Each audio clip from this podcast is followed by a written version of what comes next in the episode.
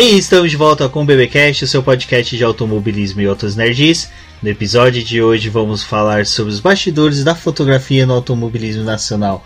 Como começamos, da onde viemos, para onde vamos e quantos cliques damos por corrida. E aqui comigo estamos a Débora Almeida. Olá, amigos, sejam bem-vindos a mais este podcast. E bom, o, o fotojornalismo, né, não é só glamour. Exatamente. Uma pessoa glamurosa que está vindo aqui falar com a gente de uma galáxia não tão distante é o Beto Correia. Seja bem-vindo, Beto. Obrigado, gente. Prazer, eu sou o Beto, Fugo Beto Fotografias, ou Jedi aí pros íntimos. Então, tamo aí. Exatamente. O Beto Correia, que é um velho parceiro nosso aí, já de faz mais ou menos. Já vai, já vai fazer em um ano né, de parceria, desde o. É, mais ou menos. A estoque lá, a corrida do milhão. Até a gente vai comentar como foi esse, esse encontro nosso.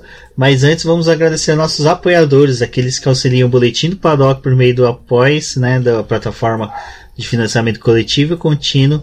Esse financiamento está sendo muito importante para o boletim, está auxiliando bastante a gente aí na manutenção do site.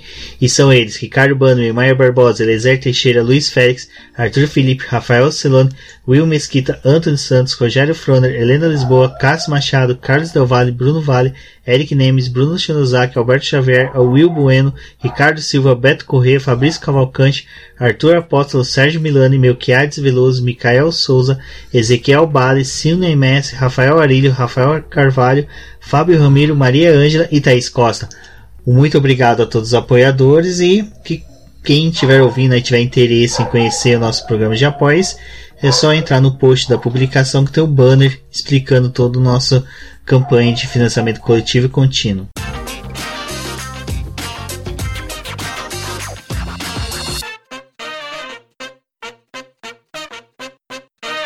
Bom, antes de começarmos, né, como eu disse, a nosso encontro com o Beto foi no, na corrida do milhão da Stock Car em 2019. Maio de 2019.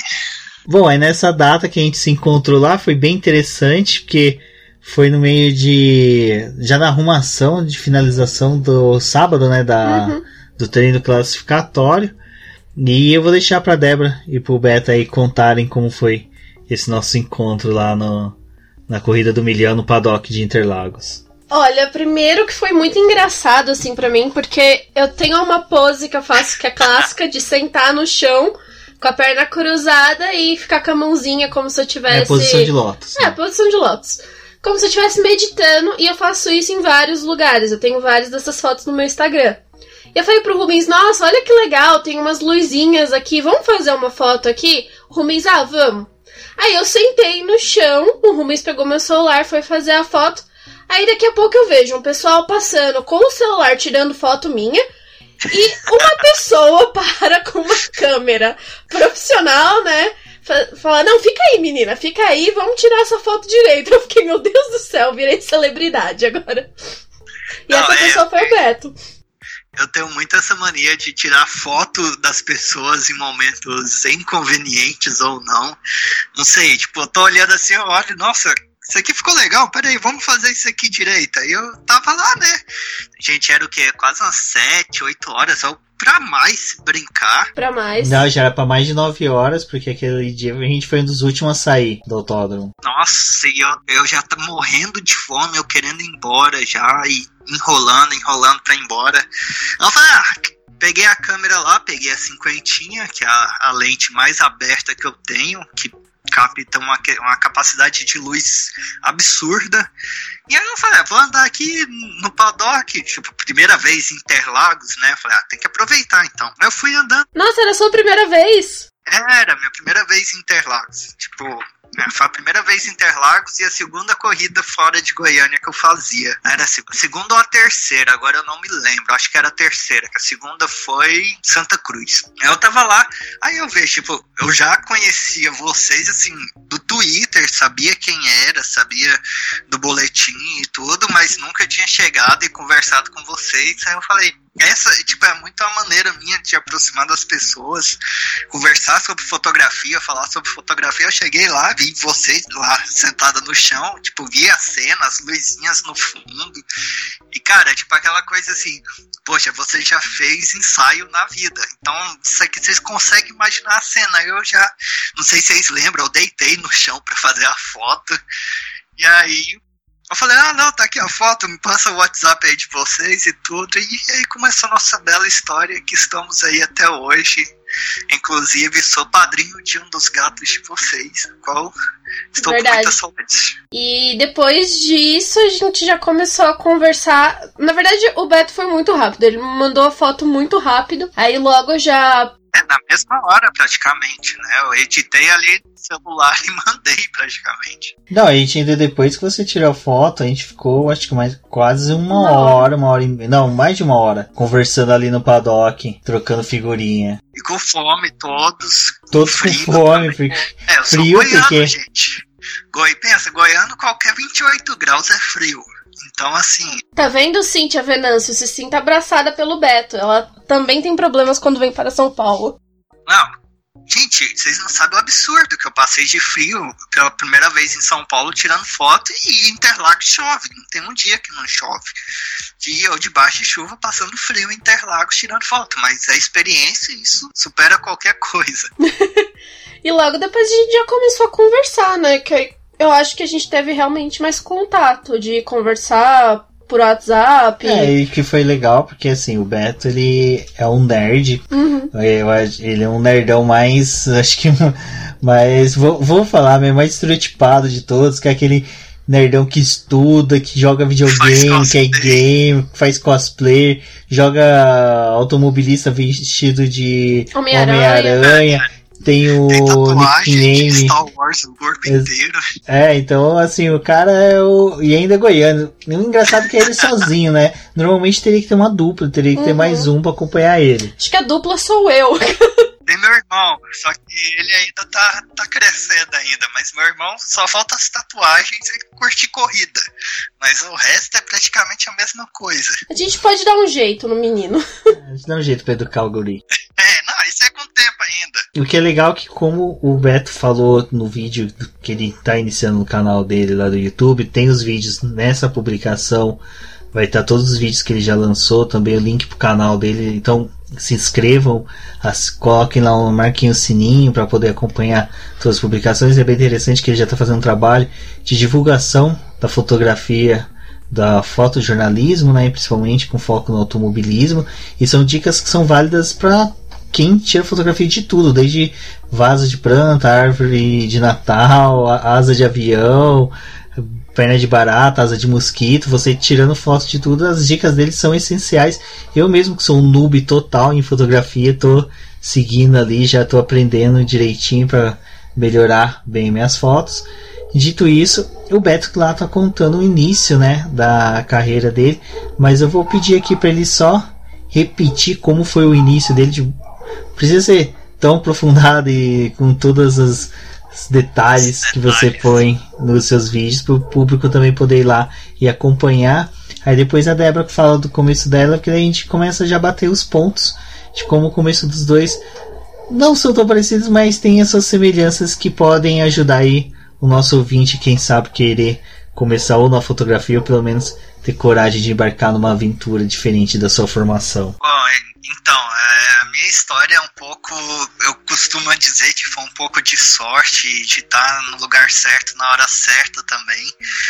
Mas é um pouco de se aventurar, né? Eu praticamente não tenho formação prática, teórica, não fiz nenhum curso de fotografia, é bem autodidata, é o que eu sei, é o que eu aprendo no autódromo com os outros fotógrafos, quanto com o Rafa Catelan, com Duda Bairros, com Zé Mário, então são pessoas que estão sempre dispostas a ajudar. Eu fui, fiz a faculdade no final de direito, no final da faculdade de direito, vi que não era o que eu queria. Comprei uma câmera aí, porque eu tinha voltado na viagem de Salvador, tinha começado a fazer umas fotos, gostei. e falei, ah, vou tirar foto. Tentei ir ali pro ramo dos ensaios, não gostei muito, já era bem fã de automobilismo e tudo, tinha umas corridas aqui, eu teve uma corrida do milhão, eu peguei, ah, vou lá. Fui como espectador normal, fiz as fotos, tive a chance ali de conhecer pessoas que me proporcionaram a entrar, essa entrada dentro do, do automobilismo, né? Dentro dessa parte aí da mídia, dentro de estar tá ali dentro do paddock mesmo. E assim, foi é, é, praticamente foi dar muito murro em ponta de faca, porque começo é muito difícil ali.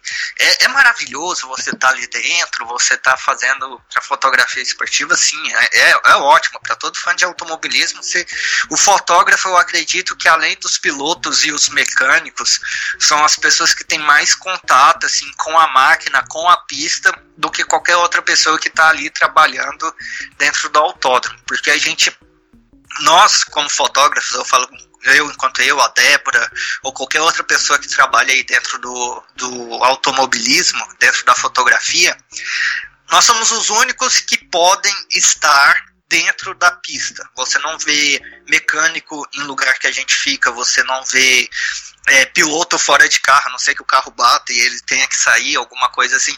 Então a gente está em lugares que normalmente outras pessoas que estão trabalhando não tá. Isso aproxima bastante. Isso para você, enquanto fã, enquanto um amante do automobilismo, é uma coisa incrível.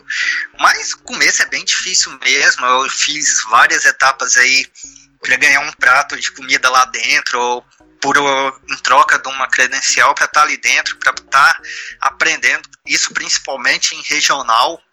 Então, porque o regional é uma escola muito boa para você botar em prática o que, que você está estudando, que é muito importante. Você ter essa ideia, tipo, ah, eu vou começar a fotografia, qualquer que seja o ramo, você estudar um pouco. Por mais que você não tenha condição de pagar um curso, você não tenha condição de fazer alguma coisa, hoje a internet aí tem muita coisa boa para você aprender, mas você tem que ter cuidado que tem coisas ruins também. Então, regional era sempre ali uma porta que eu, pô, aprendi a técnica do penning. Para quem não conhece, o penning é uma técnica em que você foca o, a sua foto ali no carro, a imagem fica focada no carro e você consegue trabalhar a velocidade, ou seja, fica toda a pista desfocada com uma ideia de bem é uma foto bem característica de automobilismo, aquela foto que tá tudo rajada, aí você para assim, você olha, nossa, o carro tava rápido. Então, é bem isso. Aí no começo eu ia, eu consegui ir.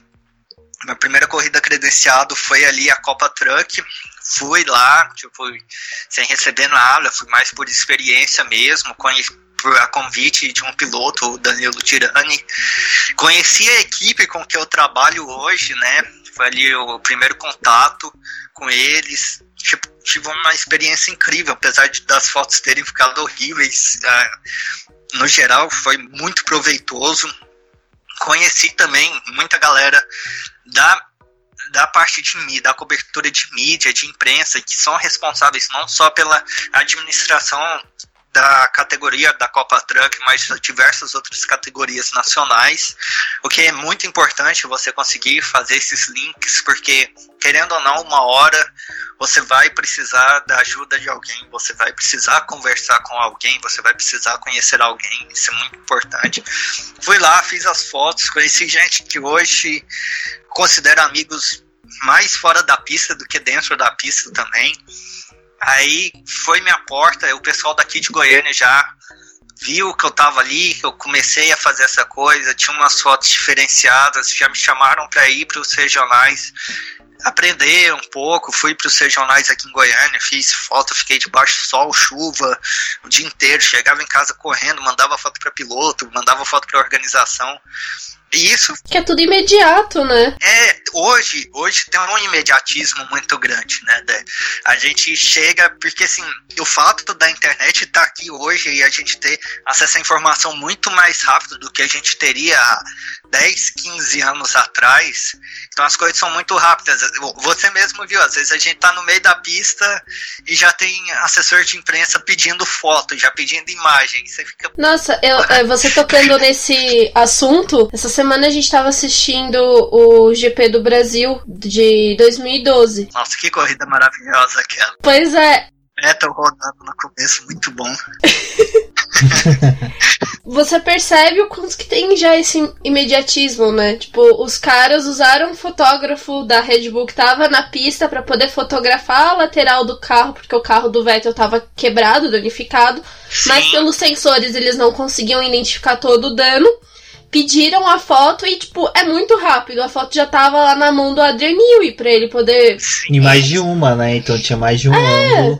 imagina, tipo, o cara, dependendo da onde que ele tirou essa foto ali na pista, em Interlagos, por exemplo, ele não tem tempo de voltar para a sala de imprensa. Então, a importância de, das vezes você ter um, um equipamento que tem uma câmera que tem Wi-Fi para você conseguir descarregar a foto no teu celular ou até mesmo sei lá, né? Quando é um celular Android, você consegue tirar, se for aquele cartão, cartão de, memória para celular. É o micro, você consegue colocar e descarregar a foto, né? Não, e inclusive já teve várias situações aí.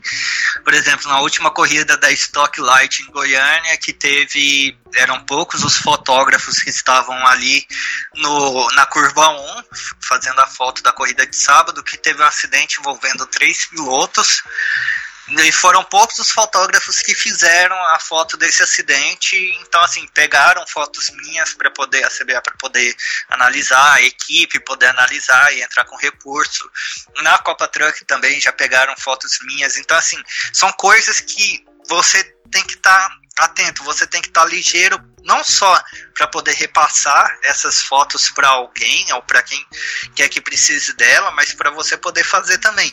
Agora eu fico pensando, imagina o cara que está lá no começo dos anos 2000, 1990 e pouco, cara tirava foto no filme. Pensa não, como é que era. Esperar, né? filme, mas é engraçado, eu tava conversando com outros fotógrafos, eles me contaram que nas pistas tinham vários várias pessoas com motos que ficavam ali recolhendo filmes para poder levar para a sala de imprensa e ali redatores, outras pessoas poderem fazer a impressão dessas fotos e poder utilizá-las. Então, assim, a pessoa estava lá, acabou o filme, bateu as 32 fotos, colocava uma, fita crepe lá com o seu nome entregava para o cara. E você continuava lá na pista. Dificilmente a pessoa voltava para a sala de imprensa para poder fazer o que a gente faz entre um intervalo e outro aí de, uma, de um treino, que é descarregar o cartão já dá uma subida ali pro Lightroom ou pro Photoshop para editar alguma coisa rápida, para mandar duas, três fotos ali da sessão para a pessoa poder utilizar e você já sair correndo de novo para ir para a pista, sabe? É, é... é isso é, é surreal. É, eu falo também pelo, pela parte do meu começo. Em, eu, a primeira vez que eu peguei numa câmera foi em 2017. O Rubens que me deu essa câmera, a gente estava se preparando para poder ir para a corrida do milhão de Curitiba. E eu nunca tinha pegado numa câmera na minha vida, nem sabia como é que mexia. E tive acho que uma semana, uma semana e pouquinho de teste, assim, para poder aprender os recursos básicos da câmera. Porque, como era a primeira vez que a gente ia fazer uma cobertura fora, e a gente já tinha tentado credenciamento aqui para São Paulo e não tinha conseguido, a gente tentou ir para Curitiba porque era mais perto mais barato e porque lá a gente tinha conseguido a oportunidade de pegar o credenciamento. Então a gente tentou levar o máximo de equipamento possível que a gente pudesse. Eu levei a câmera para poder conseguir algumas fotos, apesar de saber que na Stock Car eles têm né, muita gente competente fazendo foto, mas ainda assim eu queria ter o meu registro até para poder usar no site. E você percebe o quanto que é difícil. Naquela época ainda a pista era mais aberta, tinha o briefing tudo, mas eu fiquei só ali na, na área dos box e na no pit wall. E aí eu fiz algumas fotos, mas foi tudo assim, meio sorte, porque é, eu tava usando a câmera no automático, todos os recursos dela automático para poder tentar garantir alguma coisa. Que até esses dias a gente tava conversando pelo WhatsApp e relembrando essas coisas, eu mostrei algumas fotos daquela época. Não, e é interessante a gente ver o quanto a gente, com o passar do tempo, a gente acaba conhecendo a nossa câmera, o nosso objeto de trabalho e o quanto fica mais automático a gente trabalhar no modo manual, né? Não sei se você se lembra, mas um tempo atrás, no, no grupo do Portão 7, a gente discutia em relação aos equipamentos, né, da Canon, da Nikon, como que era, como que você se adapta, né? Eu mesmo no começo, quando a minha primeira corrida ali, na corrida do milhão aqui em Goiânia, que eu fui tirar foto, era tudo no automático, sabe? Então era aquela foto estática ali, é, bem saturada, bem, sabe, aquela coisa sombra bem forte, porque querendo ou não, o modo automático ele não tem uma sensibilidade ali bem é, eficaz de poder, não, pera, aqui tá um pouco de sombra, mas ali se eu puxar um pouco da luz ali da pista ali, a hora que o carro passar ali, trabalhar com meio clique, a gente já consegue aí mudar um pouco a quantidade de luz. Não, eu posso trabalhar com balanço de branco. Velho, quando que eu, no meu começo, eu ia saber o que, que era balanço de branco eu ia saber o que que era exposição direita, abertura. Tipo, eu sabia o que que. Eu, eu olhava ali na câmera, via aquele F. Eu falava, mano, o que que é isso? É F de foco? O que que é? Eu não sei. É, tipo, ah, o foco aqui tá 4.0. Eu não sabia por que que tem esse 1 para mil.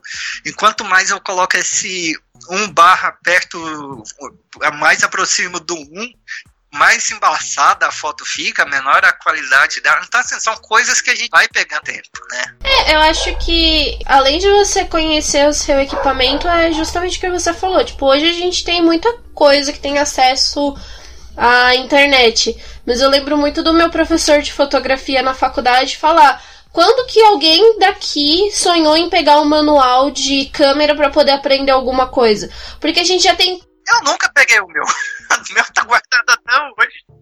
É, então, a gente já tem aquela coisa de tipo, ai, ah, não pega o manual que vem do celular, porque, ah, eu me viro para poder mexer. Não pega o manual do computador. Tipo, você vai pegar o manual da tua câmera mesmo? Não vai.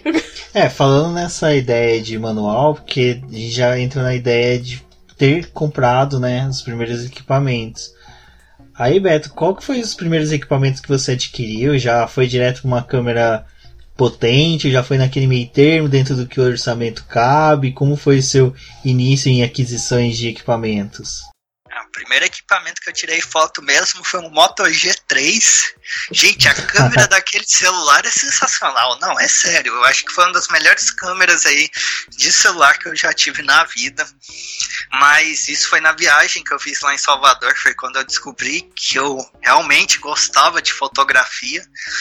Mas eu cheguei em Goiânia e aí eu comecei a pensar, nossa, eu vou trabalhar com fotografia, mas eu não vou trabalhar assim, vai ser um hobby, não vai ser uma profissão. Poxa, coitado, né? Eu podia ter avisado para esse Roberto de antes que ia virar profissão.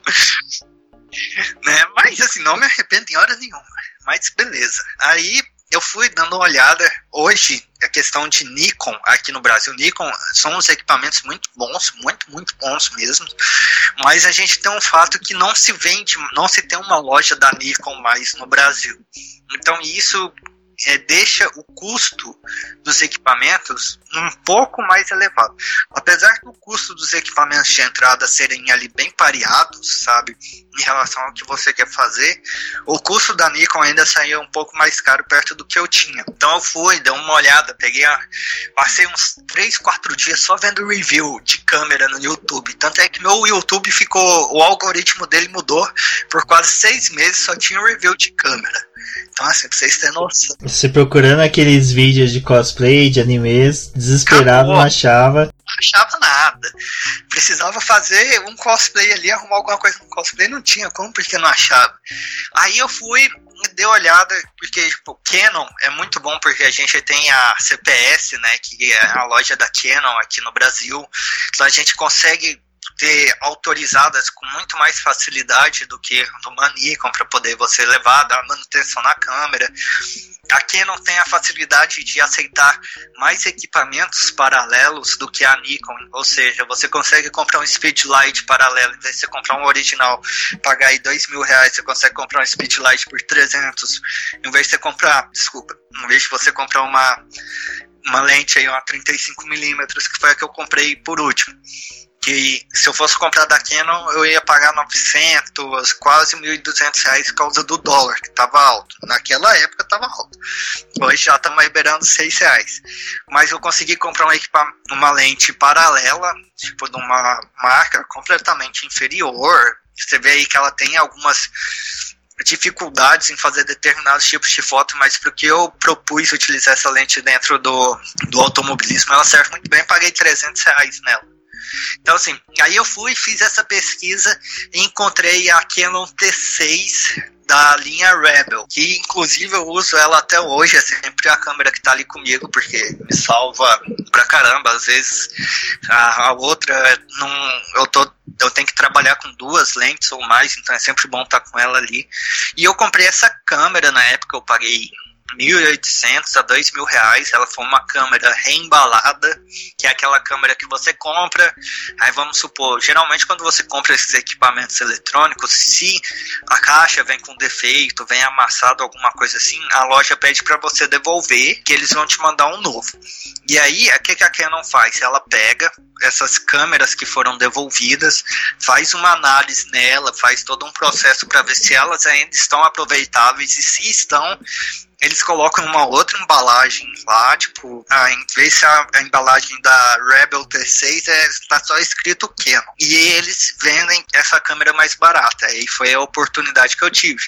Comprei essa câmera, ela já veio com um kit de lente que era a 1855 que é uma lente que trabalha ali perto de uma grande angular, você consegue pegar mais coisas nela.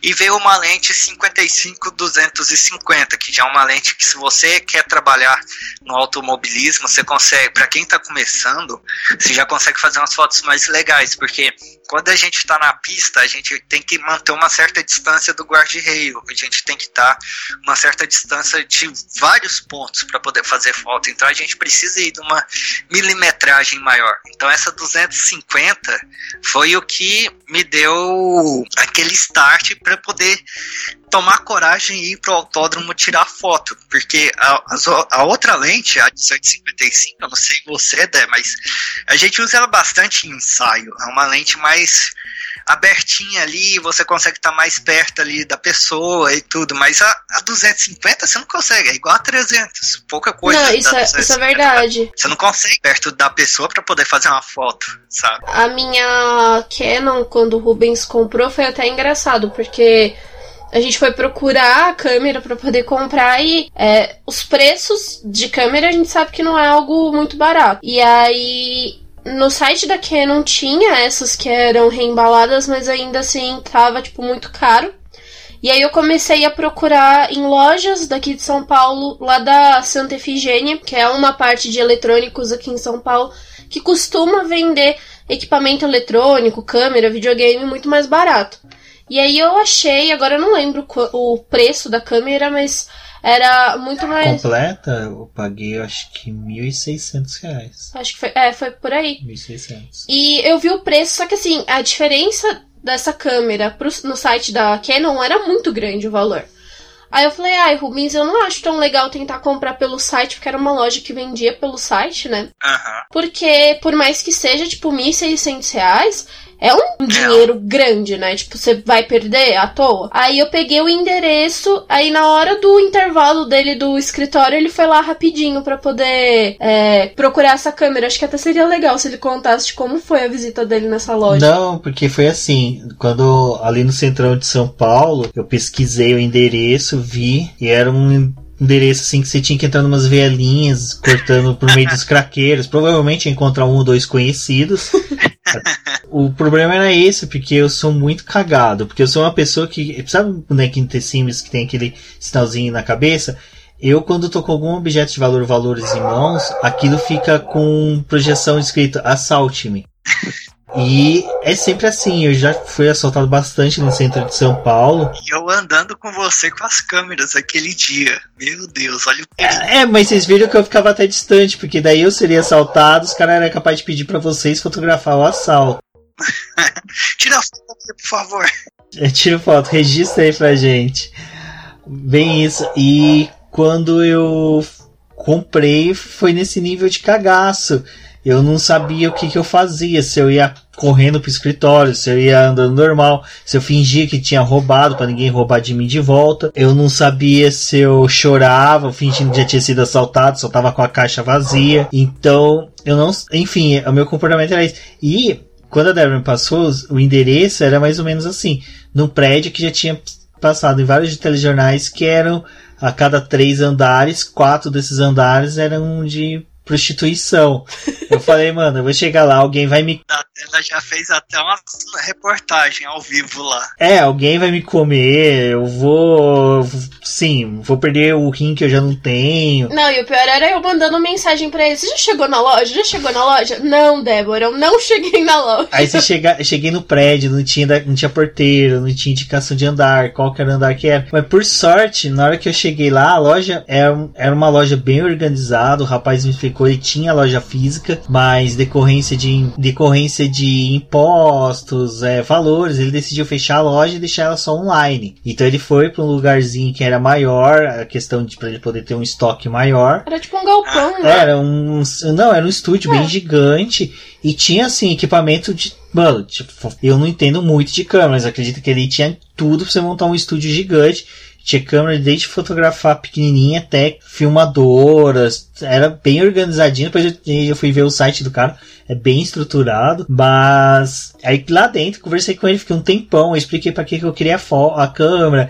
Aí ele até falou assim, olha, eu te indicaria essa. Ele mostrou uma que era um pouco bem maior, né? só que ele falou, quanto que você tem que você pode ganhar, gastar? Eu falei, ah, tenho 1.600. Aí ele falou, não, beleza, eu vou te dar uma aqui com câmera, com mais uns acessórios, que daí ele vendeu aquele copinho para luz com uma proteção de lente, mais algumas coisinhas lá que veio junto, além da própria câmera da Canon, que foi até bacana. Aí pra voltar foi do cagaço, que daí eu falei, bom, eu vou pedir, é, tipo, um Uber, um táxi, né? Eu falei, pô, mas eu vou ficar com o celular lá embaixo na mão, vou ser assaltado. Aí a primeira coisa que eu fiz na hora que eu saí do prédio, já olhei e vi um ponto de táxi, abaixei a cabeça, foi que nem tatu. Foi ponto de táxi. Já entrei no táxi e falei pro cara, vambora, vamos, vamos ali pra Martinico Prado que eu tô com pressa. Aí consegui chegar vivo e estamos vivos até hoje com a câmera em casa. É, acho que essa foi, foi a história, assim, que eu não acreditava. A minha participação é. no podcast é a minha história de como ser um cagado no, no meio do centro de São Paulo. E Mas foi assim... muito engraçado o Rumi chegando com essa câmera e, tipo, estavam os dois muito empolgados de, de ter a câmera. Hoje não é a que eu uso tanto, mas a gente ficou Sim. muito feliz em conseguir. É, hoje ela se tornou mais minha, né? Por causa de que ela não tem todas as funções que você necessita, mas para mim, para poder ficar me divertindo, me sentindo o próprio Sebastião Coxinha, né? eu posso ficar brincando com ela. Assim, hoje a minha T6 eu levo ela para tudo que é lugar, sabe? Inclusive, eu até eu me firmar dentro de uma equipe mesmo, é, até eu ter sido contratado por uma equipe, eu tava com a T6. Então, minha primeira é, corrida fora da estoque, que foi Londrina, e a corrida do milhão em São Paulo, é, a corrida do milhão minha em São Paulo, agora lembrando, foi minha segunda corrida fora de casa. Então, assim, eu tava só com a T6 ainda, né? Então, é aquela câmera que a gente chama que é tic-tac, né? Fica ali, clique, clique, clique, uhum. clique. Não consegue ter uma taxa de disparo bem alta, não consegue. Ela é muito lenta. É, depois de. É lenta, mas a gente pelo fato de só ter ela, a gente acaba se adaptando ali, a gente dá seus pulos para me fazer. É, você não percebe muito dos problemas que ela tem, tanto que quando é, foi passando o tempo que eu comecei a fotografar campeonato de kart, principalmente os carteiros, que foi tipo o primeiro campeonato de kart que me deu a oportunidade de fotografar e acompanhar os meninos, foi usando elas. E eu percebo que às vezes algumas fotos que eu fiz com ela foi um pouco cagado, porque por causa dessa taxa de disparo dela mesmo. E depois, quando foi passando o tempo, tive uma amiga que precisou se desfazer da T6i dela. E apesar de ser da mesma linha da Canon, da Rebel, só por ela ser tipo um pouquinho melhor e a taxa de disparo dela ser superior à T6, já mudou minha vida completamente. Não, o negócio é o seguinte, quando você você tá com a câmera, beleza, poxa, você consegue ali fazer. Eu tenho fotos minhas hoje de Londrina que eu paro, olho e falo, velho, como que eu consegui fazer essa foto com essa câmera? Não é uma câmera ideal ali para fotografar o fotografar esporte em geral, uma, uma câmera bem de entrada mesmo, né? Mas você olha assim, poxa, consegui fazer umas fotos legais e tal. Mas a partir do momento que você começa a dar esse upgrade aí no seu equipamento, você compra uma câmera com a taxa de disparo melhor, velho, é, é esquina. Eu tava com a, a T6, eu fazia ali em média para eu segurar o, o shooter e até a câmera da Buff, que é tipo o cartão de memória dela lotar, eram 10 fotos, no máximo 12 estourando. Hoje com a minha 80D eu consigo fazer 39 fotos até da Buff seguidas. Então é, é uma coisa bem, bem diferente, né? Uma, uma câmera para outra, mas é um uhum. equipamento, é um, realmente é um primeiro equipamento, é um equipamento ali de entrada, né? É, nessa ideia de equipamentos de entrada, de início que nós tivemos na fotografia, eu mais como comprador do que como fotógrafo. É o que desembolsa, o nosso investidor. Exato, é um Angel Investment. É, vamos lá, eu acho assim, como o Beto falou, como todo qualquer coisa que você for encabeçar, que você for trabalhar, que você for desenvolver, você tem que investir tempo na questão de estudar, de se aprimorar, de buscar conhecimento, como ele falou, ele pegou muitos canais no YouTube para verificar, vídeos no YouTube para verificar como aprender melhorar. A Débora lembra que ela via bastante, até me mostrava, acompanhava vários canais. Ela até verificava preços, comparações de equipamentos. E a gente sempre ficava nessa de se compensava ou não, já que a gente está iniciando, a gente ainda está engatinhando na fotografia, a, a investir a, pesadamente na, na fotografia nós optamos por um modo mais moderado, um formato um pouco mais de ir adquirindo aos poucos equipamentos, né, Débora? Sim, é, eu lembro que no meu comecinho, assim, eu só tinha 1855, que foi a lente que veio no kit da Canon, só tinha essa lente. E depois que passou um tempo, o Will Mesquita viu que eu gostava muito de tirar foto, ele também é apoiador do BP e ouvinte nosso. E ele. padrinho, padrinho pai santo, conselheiro, é, mentor. e ele vê, ele como ele faz fotografia de pássaros, porque ele é biólogo. Biólogo, fotógrafo. Fotógrafo, empresário. Criador de padrinho. cabras. Ele perguntou pra mim, ah, o que, que você tá precisando de câmera? Eu falei, tudo. O que tiver. o que, o que tiver é lucro. E aí ele ficou de me mandar uma, uma lente, que foi a. A 300? Não, foi a, a 55-200. Aí ele falou: olha, já vai melhorar um pouco, porque como ela é uma, uma lente que pega um pouco mais de distância, para você fotografar carro, fotografar o kart, vai te ajudar bastante. Aí ele me deu essa lente. Nossa, quando essa lente chegou, a primeira coisa que eu quis fazer, porque foi a única coisa que deu para fazer no momento, foi tirar foto da lua. que virou moda. Falei, já dá pra ver a lua, já dá pra ver um negocinho aqui. E eu usei bastante essa lente por, por bastante tempo, assim, quebrou bastante o galho. Porque como você não tem esse recurso de ir pra pista, ficar muito próximo, então ajudava bastante para poder pegar umas coisas e até fazer detalhe. Ela era legal porque ela tem o 55 milímetros. É aquela coisa, é interessante assim, você ter certeza do que que se você quer estar tá ali, se você quer estar tá fotografando antes de investir, porque equipamento fotográfico não é barato, nunca foi, por mais barato, entre aspas, que ele seja, ele ainda é caro. Então, assim, se você tem assim. É, você analisa o barato perto dos caros, né? Sim, tipo, você olha uma lente que é, sei lá, 60 mil. Poxa, essa lente é muito cara, mas uma lente de 400 reais já parece super atrativa. Pois é, então é aquela coisa, se você realmente vai mexer com aquilo, se você não vê que é só uma questão de fogo de palha ali, não é só uma questão de momento, não é só uma empolgação, compensa você, já com estudo pré-antecipada aí do que, que você vai fazer, você já dá uma investida um pouco mais direcionada. Não que você já vá, pô, beleza, vou começar a tirar foto, vou comprar uma um DX aí que hoje tá 30 mil reais, comecei a tirar foto agora. Comprei uma um DX e vou comprar uma 400 fixa de 47 mil reais, 50 mil reais usada.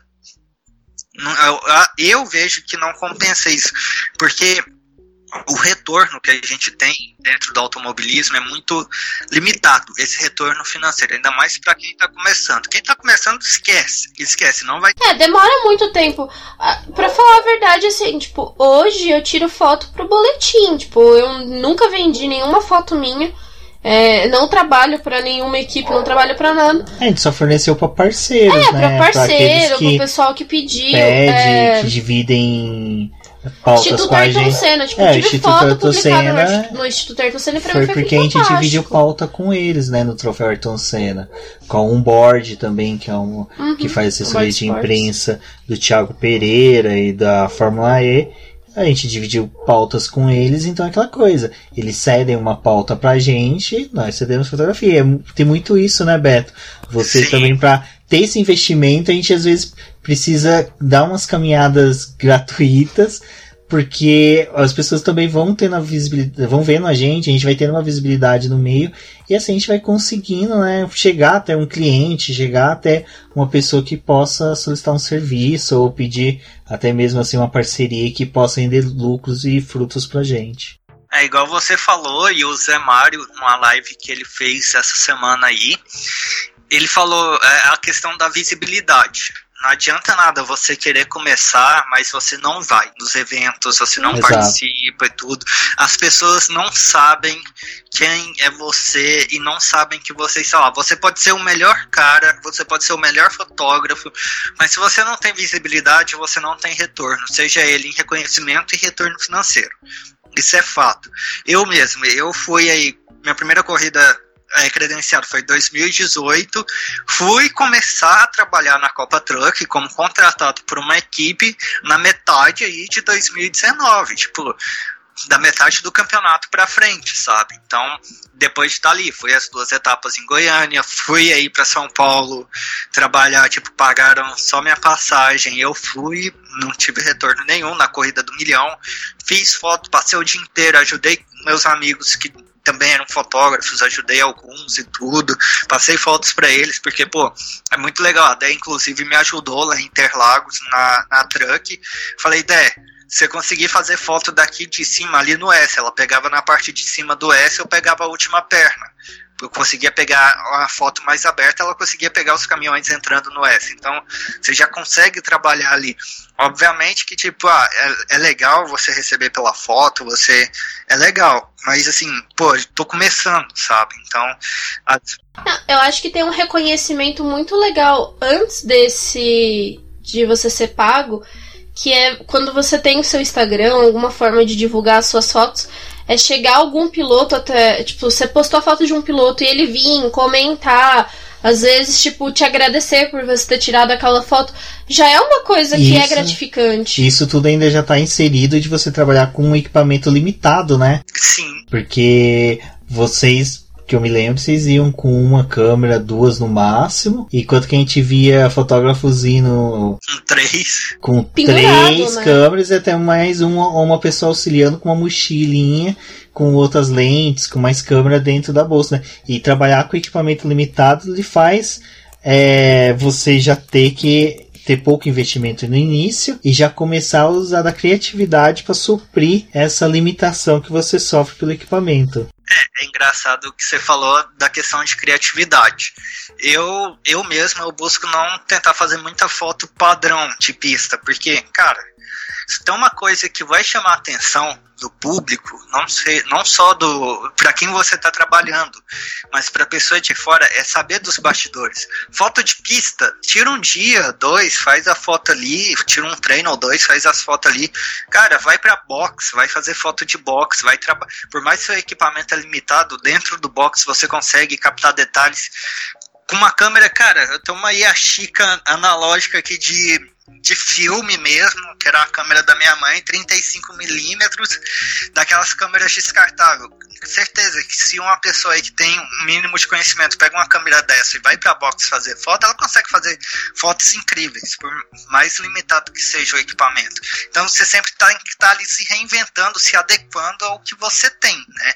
Porque equipamento não cai do céu, principalmente dinheiro. E dinheiro para comprar equipamento é com tempo. É, todo mundo pensa assim, ah, se tirar foto de automobilismo, porra, cara, você viaja.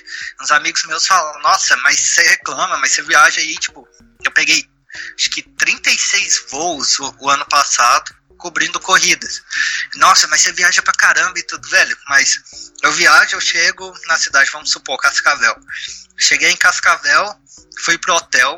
Não, na verdade, fui pro hotel, deixei a mala, já fui pra pista. E fiquei, tipo, pista, hotel, pista, hotel, pista, hotel. Você só tá ali, sabe?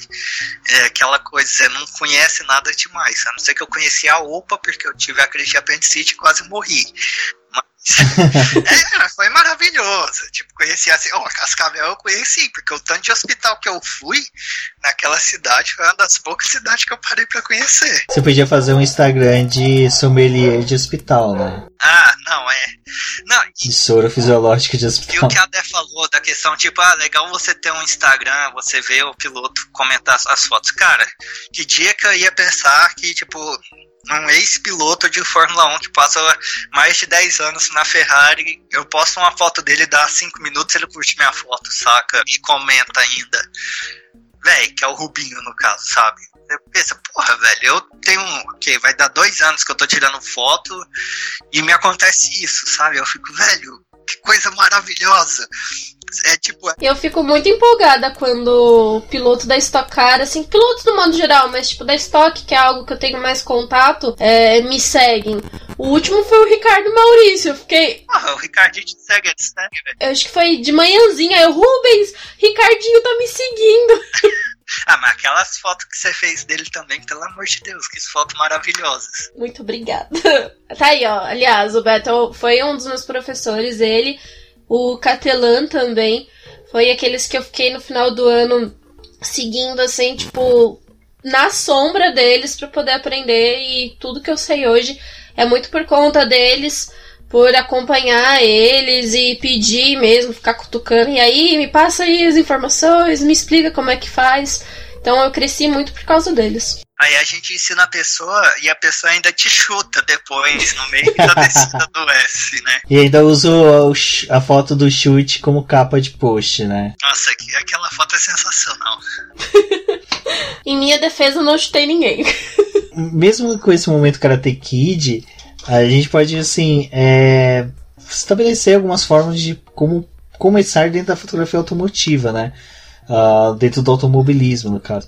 Porque como a Débora disse, ela começou primeiro espaço, apesar de a gente ter feito cobertura da etapa da Stock Car em Curitiba.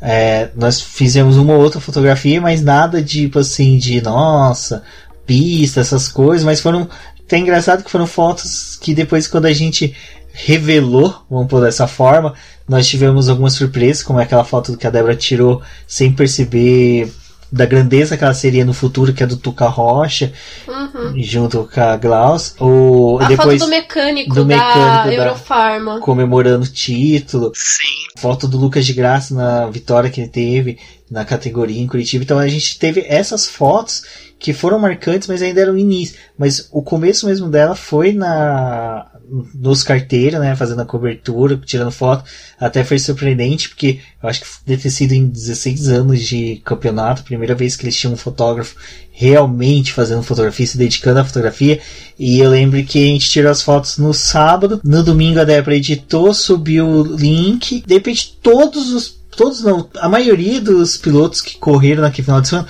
ou a foto de perfil já era a foto do que a Débora tirou, ou a capa do Facebook, a capa do Twitter, no Instagram eles marcando ela, a repercussão foi bem bacana, e hoje esse ano eles correm, né, com o campeonato, todas as camisas dos times são com moldes das fotos da Débora, então Quer dizer, o início dela que foi despretensioso, teve um fruto bacana, mas foi um início que ela já teve segurança para ir.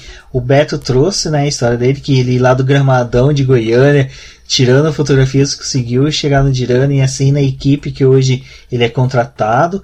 Eu acho que a gente pode estabelecer alguns métodos para o pessoal começar, mas só que não criar uma receita fixa, mas só que dar aquela ideia de como a pessoa pode se sentir firmeza. Eu acho que o principal é você sentir segurança consigo mesmo para poder ingressar nesse ramo, né?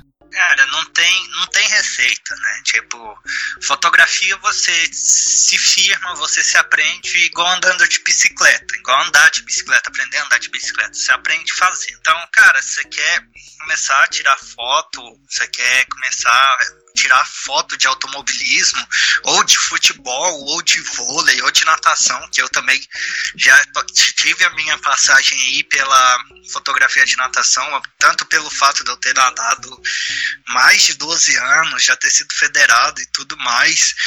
É, você quer começar a fazer isso? Vai onde tem competição, vai onde tem os eventos e vai tirar foto. Certeza que no autódromo, não, não espera evento nacional, não espera eventos grandes para você ir tirar foto. Vai, porra, os caras estão aí fazendo um campeonato de drift que é igual aqui em Goiânia, praticamente todo mês tinha um campeonato de drift aqui em Goiânia lá no autódromo. Pô, você quer começar a tirar foto, você quer conhecer o autódromo, você quer estar dentro do autódromo, vai lá, conversa com os caras, fala, ó, oh, tô começando aqui, vocês animam de eu fazer umas fotos para vocês.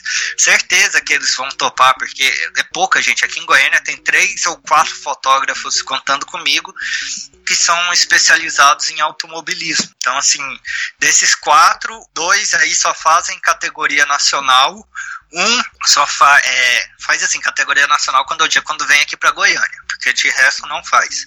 Um mexe mais com moto velocidade, que é a praia dele, faz umas fotos sensacionais, cara, que eu encabulo.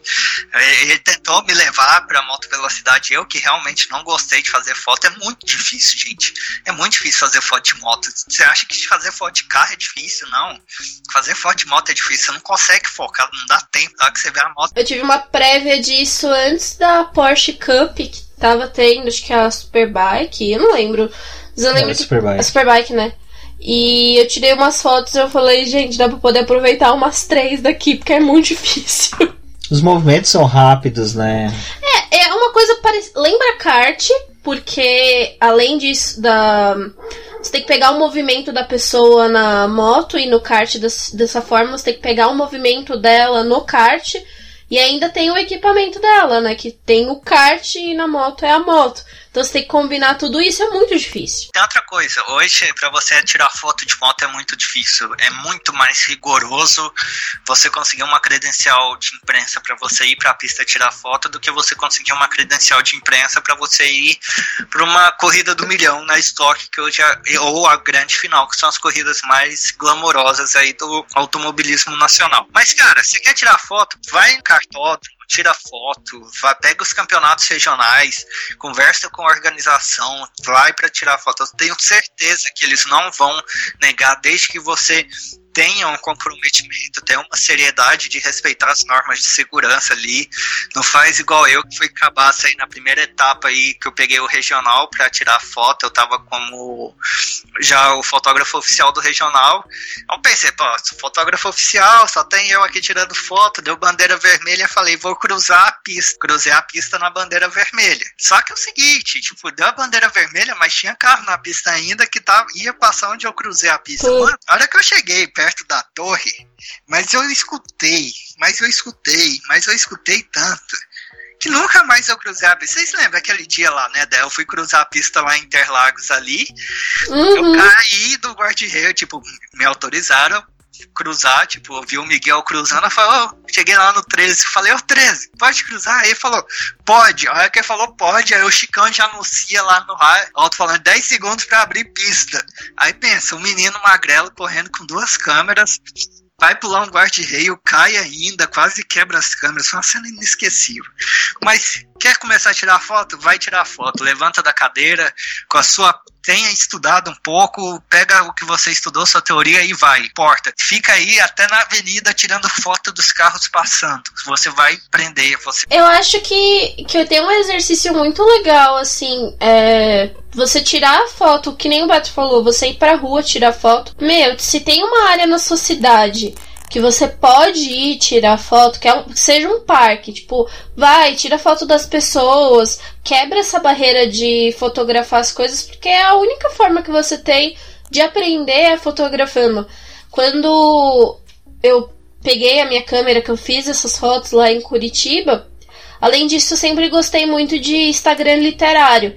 Então, as meninas, quando elas fazem o Instagram literário delas, Geralmente é elas que tiram as fotos, então elas fazem composição, pegam elementos que tem no livro, que contam a história daquele livro, ou as cores para poder combinar com a capa do livro, e elas mesmo produzem essas fotos tipo em cima da cama delas, com um ring light tipo simplesinho, que às vezes é algumas nem tem câmera, fazem com a câmera do celular. E por eu acompanhar muito esses Instagrams literários, eu tentava fazer algumas fotos dessas em casa. Então, há pouco tempo atrás eu estava até mexendo nas minhas coisas do computador e eu achei algumas fotos dessa literária. E é legal como você já fazendo essas fotos você percebe o recurso de sombra, de luz, de composição, que é algo que você vai continuar usando em qualquer tipo de fotografia. E nessa questão da fotografia automotiva, é nessas pequenas coisas que você começa a perceber de movimento da, da pessoa, é, quando você vai tentar fotografar um piloto que, no caso, é o olhar, você tem que dar destaque pro capacete dele, muitas vezes. E ali aquela brechinha que você pega do olhar dele já é uma coisa que eleva a, a foto e traz sentimento pra foto. É, pegando coisas de fora, você leva pro, pra fotografia no automobilismo e valoriza muito mais as suas fotos. Sim, sim, sem dúvida. Tem muita coisa hoje que eu utilizo dentro da, da fotografia, até mesmo, porque eu, eu, sou uma pessoa que gosta muito de tirar foto de piloto entrando dentro do carro, colocando capacete, aí, tipo, eu acho isso um dos momentos mais incríveis, porque é um dos momentos que o piloto está mais concentrado, é ele e o carro ali, ou é ele o caminhão, seja lá o que for. E muito disso, dessa questão de tirar foto do olhar, eu trouxe aí do pouco tempo de ensaio que eu fiz, né? Então eu peguei, aproveitei e fui lá e falei, não, eu já fiz isso aqui, vamos tentar pegar um pouco disso, colocar um pouco daquilo, vamos ver o que que dá. Exato, e entrando nessa seara dos ensaios, a Débora infelizmente ainda não realizou nenhum, mas acreditamos que em breve, com o fim da pandemia, realizará. Você já teve esses ensaios de ensaios, né, Beto? Já fez alguns aí, poderia dar uma comentada um pouco sobre. Cara, eu acho que tipo é muito interessante todo mundo ter uma passagem pelo ensaio. Eu penso que é o seguinte, a gente, pô, você quer ser fotógrafo de automobilismo, beleza, tenta se especializar no automobilismo. Mas a gente sempre consegue aprender um pouco pouca coisa que seja com as outras áreas dentro da fotografia, com os outros ramos, seja com landscape, seja com ensaio, seja com tudo. Eu hoje eu não gosto de fazer fotografia de ensaio, tipo, sei fazer e tudo, mas o que me prende hoje, o que me barra é conduzir uma pessoa. Porque você tá tirando foto de ensaio, você tem que estar tá ali o tempo todo conduzindo a pessoa. Você fala, oh, faz tal pose, coloca a mão de tal jeito, olha para tal, tal lado, não sei o que. E cara, isso me cansa muito. Me cansa muito, muito mesmo. Eu prefiro estar tá eu a pista, o carro ali. Eu não tenho, o carro passou, eu fiz a foto dele, o piloto passou, eu fiz a foto dele. Não tem esse contato direto, sabe? Por mais que você tá trabalhando, você é amigo do piloto, você conhece a pessoa, você tá dormindo no mesmo hotel com ele, você veio no mesmo voo com ele, na hora que você pega a câmera, na hora que ele coloca o capacete, acaba essa proximidade ali, mas você ainda consegue trabalhar um pouco da essência humana ali, sabe? O que é diferente do ensaio. Às vezes você é, conhece a pessoa, mas você tem que estar tá conduzindo ela ali. Não é uma coisa que, que me agrada, conduzir a pessoa para poder fazer a foto. Eu prefiro ver o momento, ver a situação, ou já tá com uma situação ali na cabeça e tentar reproduzir aquilo sem ter que interagir com o meu objeto, sabe? Que eu acho isso. O legal da, de quando você tá tirando foto assim de automobilismo, você tá lidando com uma pessoa, mas não tão próximo, é que quando você tem, tipo, uma lente de 200, 300, 400 milímetros que seja, você já consegue fazer foto das pessoas de longe. Então você não tá com a câmera geralmente na cara delas, você tá longe, fotografando, e aí quando você pega a foto, que é o resultado da, daquele trabalho que você fez, é, apesar de estar super próximo, você não tá perto da pessoa. E quando você vai tirar foto de conhecido seu, que seja, tipo, em competição de kart, ou você tá tirando uma foto ali do pessoal confraternizando, pessoal ainda tem o hábito de querer ver a foto para poder ver se saiu Nossa, bonito. Isso me mata. Então tem essa cobrança com você de tipo, você tem que tirar a foto da pessoa bonita. Eu acho que é isso que mata um pouco do processo do ensaio, porque se você tem. Eu falo, filho, tiro foto, eu não faço cirurgia plástica, desculpa. Não faço milagre. É, e essa é a parte difícil, porque quando você vai fazer ensaio, tipo, as primeiras pessoas que você pega para fazer ensaio é conhecido, né? Amigo, parente. E é as pessoas que querem dar pitaco na tua foto. E é, isso acaba te intimidando. Não, e tem aquela outra coisa, espontaneidade. Que dentro da fotografia é, esportiva, vamos trabalhar com a fotografia esportiva agora. Você consegue ter uma espontaneidade ali do momento porque você tá com uma lente que pega. Igual, poxa, eu amo fazer foto com a minha 70-200 da série L. Porque eu tô longe, eu consigo fazer fotos legais com ela, eu consigo trabalhar com cores maravilhosas, porque a série L permite isso, causa da abertura dela. E são fotos espontâneas. Às vezes o piloto nem viu que eu tava lá, que eu tirei a foto. Não tem aquela coisa forçada que você tem que. Porra, vamos fazer uma foto bem espontânea agora, velho. Se quer fazer uma foto espontânea, não pede pra pessoa pra gente fazer ela ser espontânea, velho.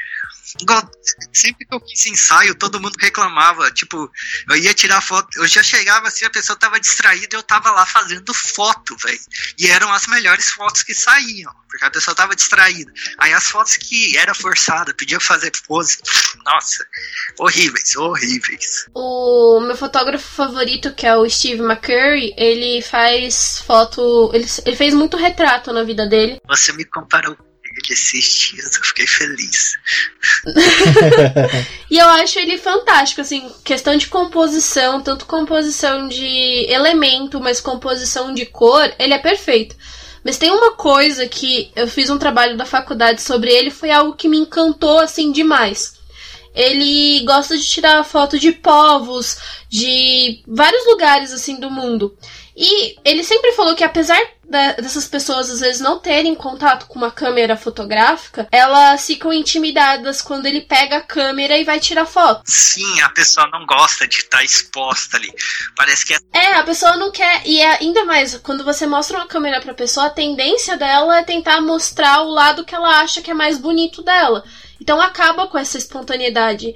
E um dos processos dele para poder fotografar pessoas, assim, quando ele vai fazer retrato, é ele vai conversando com a pessoa, distrai ela, pede para ela contar coisas sobre a vida, é, ele tenta emocionar a pessoa de alguma forma, e quando ele vê que ali tá se formando aquele semblante da pessoa que é aquilo que ele quer fotografar, aí ele pega a câmera, tipo, já deixa ela preparada, tira a foto da pessoa, a pessoa nem percebe que foi fotografada porque ele pegou justamente esse momento que era especial. É, Sebastião Salgado também, ele tem muito disso, apesar dele ter fotos ali que você vê que tem uma preparação por trás, né? Mas é Sebastião Salgado, né? A gente tem um cara que tem bagagem aí para poder falar e fazer o que quiser dentro da fotografia, né? Porque, nossa, é, é, é uma das pessoas, um dos fotógrafos aí que eu mais me inspiro dentro dos meus projetos, né? Que já fiz o Horizontes, hoje eu tô fazendo, terminando aí o Olhe para o Alto da ocupação. Então, assim,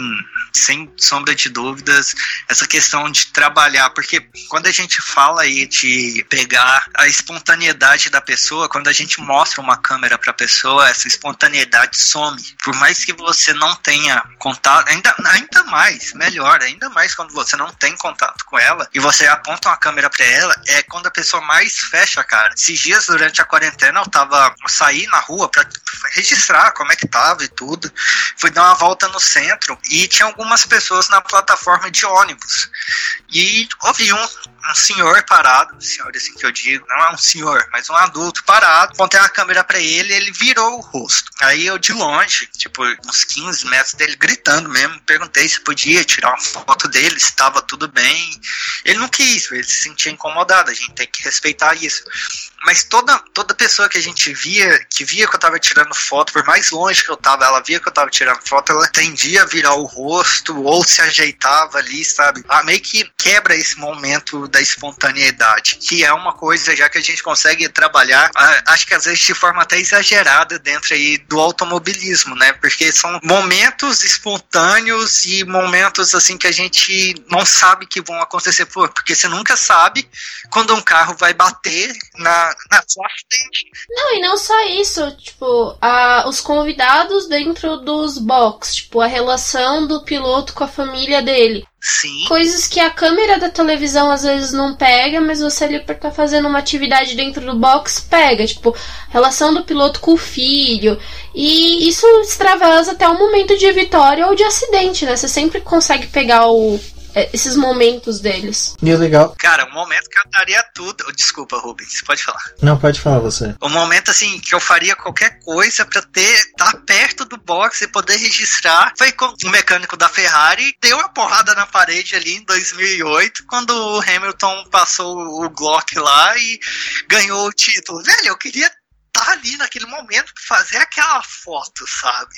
Tipo, fecha tudo, ganhei o prêmio Pulitzer por causa disso. Mentira, brincadeira. Mas, nossa, daria uma foto genial aquilo, sabe? Bom, que legal que a gente trilhou todos os caminhos, fomos desde aquisições de equipamentos, fomos dando dicas aí pros nossos ouvintes que querem ingressar, não só na carreira da fotografia em automobilismo, mas como vocês falaram, esportivo, até mesmo uma ser fotógrafo pro hobby, eu acho que vale a pena você não só querer focar para poder transformar desse hobby no trabalho, mas você, como o Beto disse, tra trabalhar, estudar, buscar aprimorar o seu conhecimento. É, a gente citou alguns nomes aqui de grandes fotógrafos que vale a pena às vezes estudar as técnicas que eles utilizam, estudar materiais deles. Muitos deles é sempre participa de um ou outro círculo de entrevistas em que eles podem dar dicas. E assim é interessante vocês ouvindo esse programa e anotando essas dicas, pegando essas dicas, mas o mais interessante ainda é acompanhar os projetos que a Débora, o Beto está inserido, e daí agora eu vou pedir pro Beto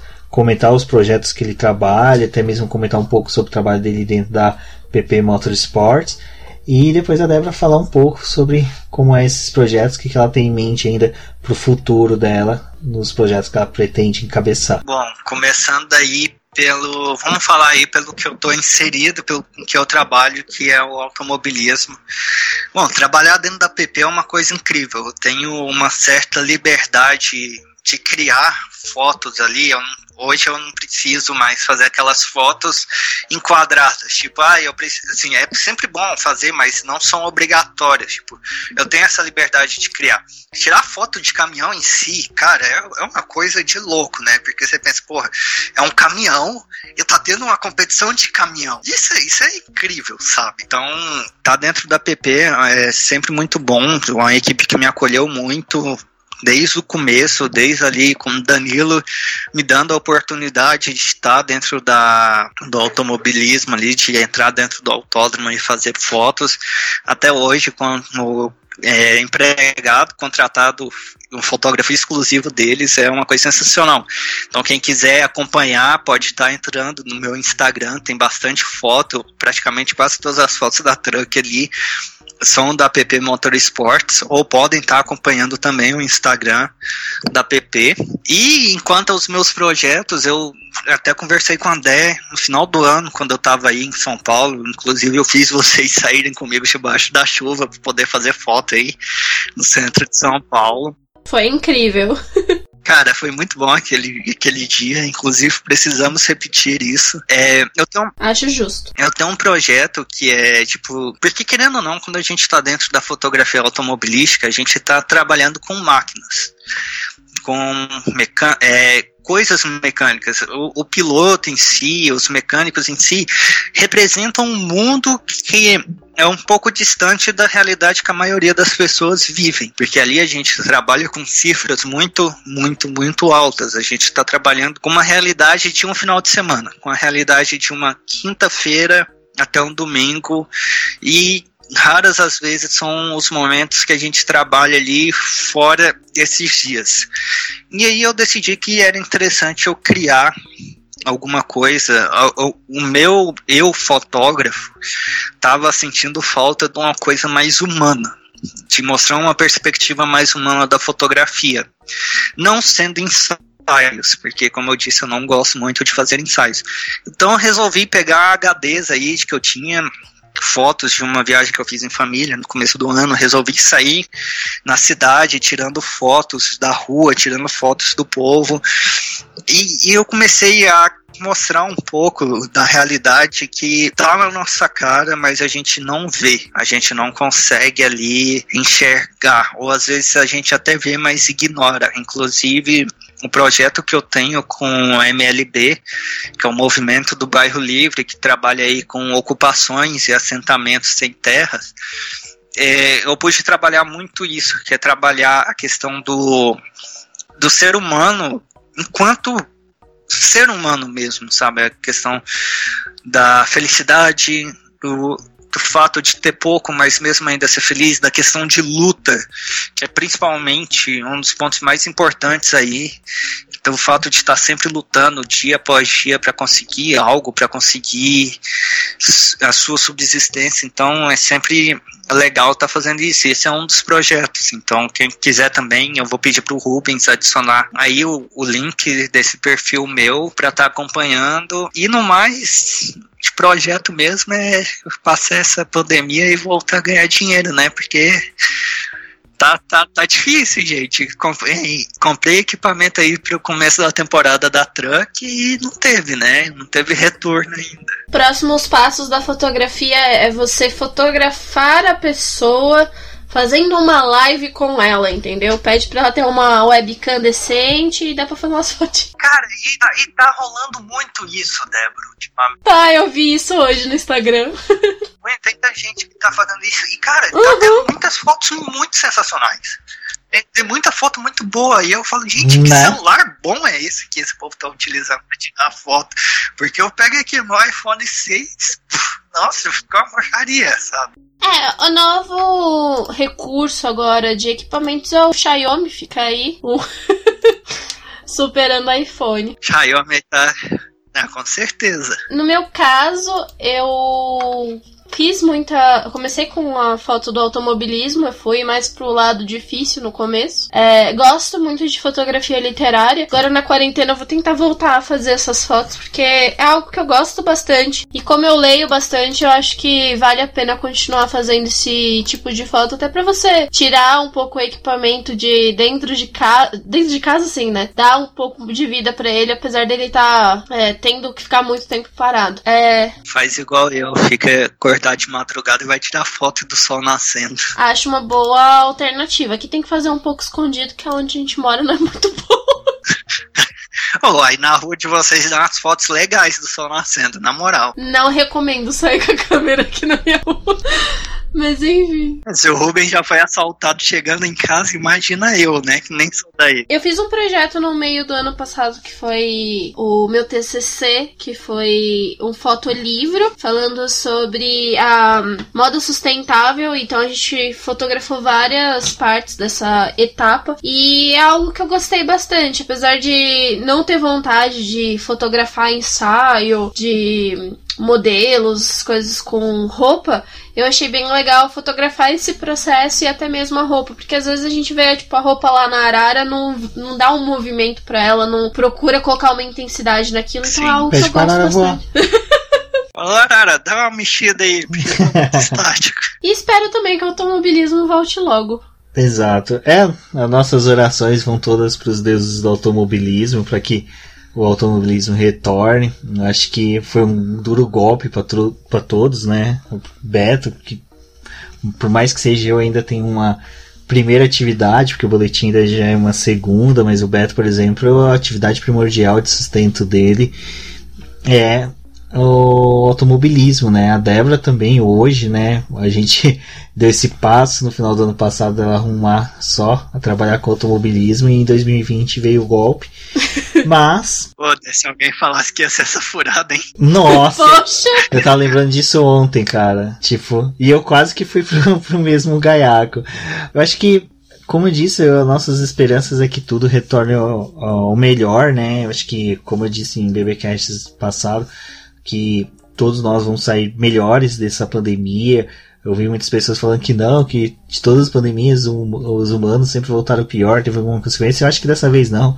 Dessa vez, em decorrência dos meios de comunicação, a gente está conseguindo se unir mais e ver enquanto que os outros povos estão sofrendo com a pandemia. Então, acho que o senso de coletivo aumentou com essa pandemia. Então, devemos ser melhores.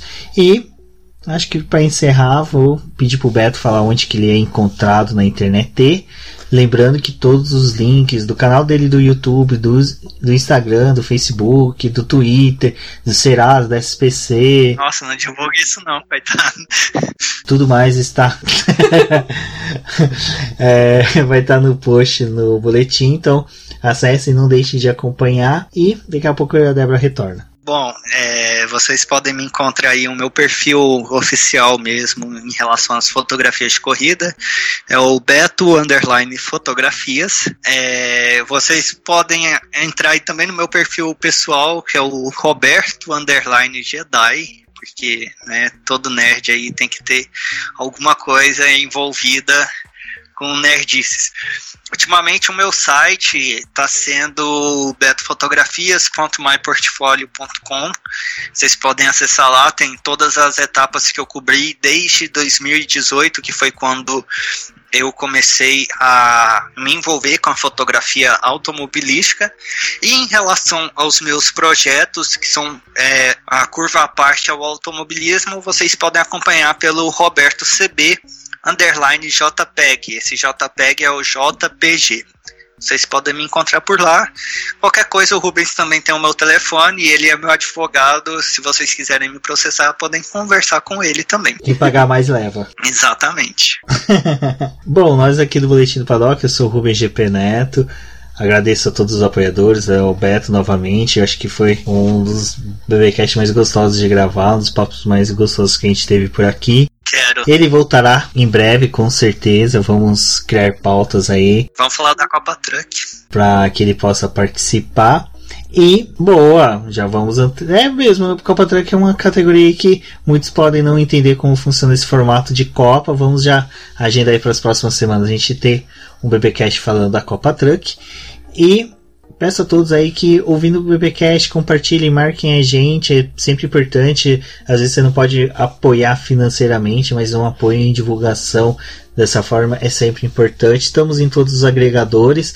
Se você escuta o BBcast ou quer escutar em algum agregador favorito que não se encontra, informe pra gente, nós trabalharemos para que ele seja encontrado, agregado a esse aplicativo que você deseja. Bom, eu sou o BGP Neto, eu fico por aqui. Um forte abraço a todos e até a próxima.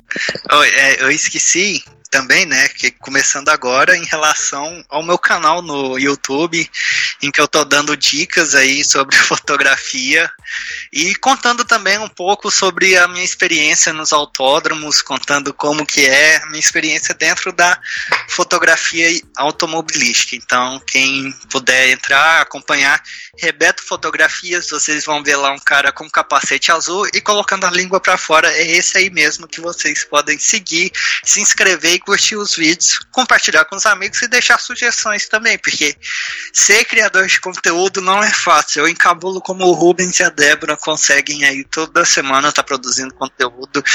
Não, não, não, não é fácil. Eu, eu admiro muito o trabalho de vocês. Poxa, Beto, muito obrigada pela sua participação, por ter estado aqui com a gente também por todos os ensinamentos que eu tive nas pistas e também no seu canal de fotografia. Eu gosto muito de acompanhar. Eu aqui sou a Débora Almeida, meu Twitter é TheFlowers e o meu Instagram fotográfico é o The Almeida Foto. Vai estar tá tudo aqui no link e vocês podem conferir. Até a próxima, pessoal! isso é tudo, pessoal.